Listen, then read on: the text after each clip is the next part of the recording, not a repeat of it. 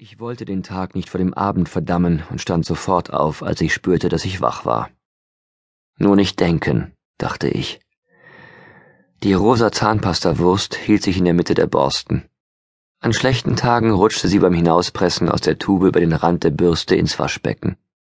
Dort klebte sie dann als ein trauriges Häufchen Missgeschick. Meistens spülte ich sie weg. Zum Glück war ich kein depressiver Mensch. Diesmal traf ich, es war ein guter Tag, mehr dachte ich nicht. Im Spiegel sah ich ein normales Gesicht. Manchmal zeigte ich mir am Morgen die Zunge, diesmal nicht. Manchmal strich ich mir die Fransen aus der Stirn, diesmal nicht. Manchmal zählte ich die grauen Haare an den Schläfen, seit einigen Wochen nicht mehr. In der Küche machte ich Wasser heiß und goss es in die dicke gelbe Tasse, in die ich vor dem Schlafengehen einen Beutel Schwarztee mit Pfirsichgeschmack hineingehängt hatte. So machte ich es immer. Immer die gleiche gelbe Tasse. Immer Schwarztee mit Pfirsichgeschmack. Und immer hatte ich den Beutel schon am Vorabend in die Tasse gehängt. Damit war schon etwas vom nächsten Tag verraten. Das nahm mir die Scheu davor. Die kleine Reisetasche hatte sich von selbst gepackt. Ich nahm nur schwarze und blaue Sachen mit, die weich und warm waren. Meine Lieblingspullis und die schönen Hosen, bei denen sich die Frauen schöne Hose, interessanter Mann dachten, blieben zu Hause. Beim Verlassen der Wohnung spürte ich, dass das eine der heikelsten Situationen des Tages war. Aber ich meisterte sie, denn ich verbot mir sofort daran zu denken. Ich schloss die Augen. 260898. Unvergesslich. Ich drehte den Schlüssel bis zum Anschlag, damit war die Tür meiner Wohnung verriegelt. Das gab mir Sicherheit. Die Tasche warf ich ins Auto und fuhr. Um elf war ich bei Alex, wie versprochen. Sie lehnte am Türrahmen, ich legte meine Hände auf ihre heißen Ohren und sagte, lass dich ansehen, oder so ein Blödsinn.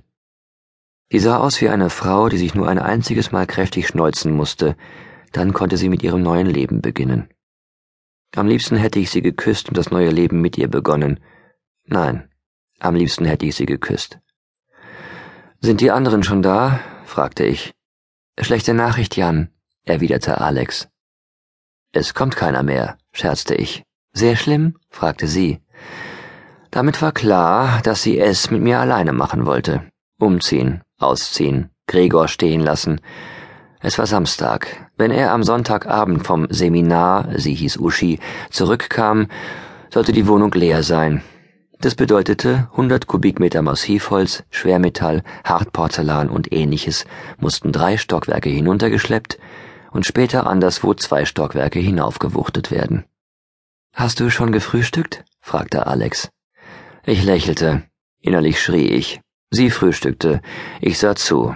Sie sah mir zu, wie ich ihr zusah. Ist was mit dir? fragte sie. Was soll sein? fragte ich. Mit mir war bisher nie etwas. Wir übersiedelten bis in die Dunkelheit des Oktobertages. Draußen regnete es bestialisch wie immer in dieser Stadt, wenn gerade eine Jahreszeit kippte. Zum Glück war ich kein depressiver Mensch. Als die Fronarbeit ausgestanden war, durfte ich in ihrer neuen Wohnung ein Vollbad nehmen. Das tat mir gut, ohne dass ich es wollte. Ich versuchte mich abzulenken und dachte an Sex. Aber es war kein guter Gedanke, er sprang sofort zu Delia über, ich brach ihn gleich wieder ab. Alex brachte mir ein Handtuch, sie hielt es vor ihre Augen, um mich nicht in Verlegenheit zu bringen. Ich nahm es ihr ab und hielt es zur Seite, um ihr zu zeigen, dass sie mich nicht in Verlegenheit bringen konnte. Leider ging Sex nicht ohne Erregung, wir hätten es beide gebraucht.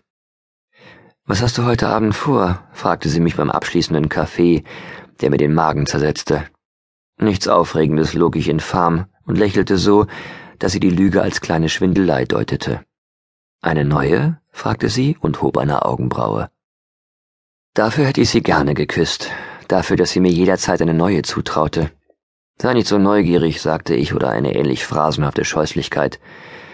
Ich musste Alex schleunigst verlassen, obwohl es viel zu früh war. Bei der verabschiedenden Umarmung drückte ich sie. Ich versuchte möglichst viel von ihr mitzunehmen, oder dass sie es merkte. Kopf hoch, rief ich ihr nach, wegen Gregor. Normalerweise wäre ich mir noch, du weißt, du kannst mich immer anrufen, schuldig gewesen. Aber das ging diesmal nicht. Die nächsten Stunden waren qualvoll. Es gab nichts mehr zu tun.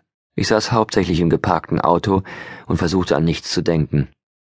Zum Glück trommelte Regen aufs Dach. Das war ein Sinneseindruck, mit dem ich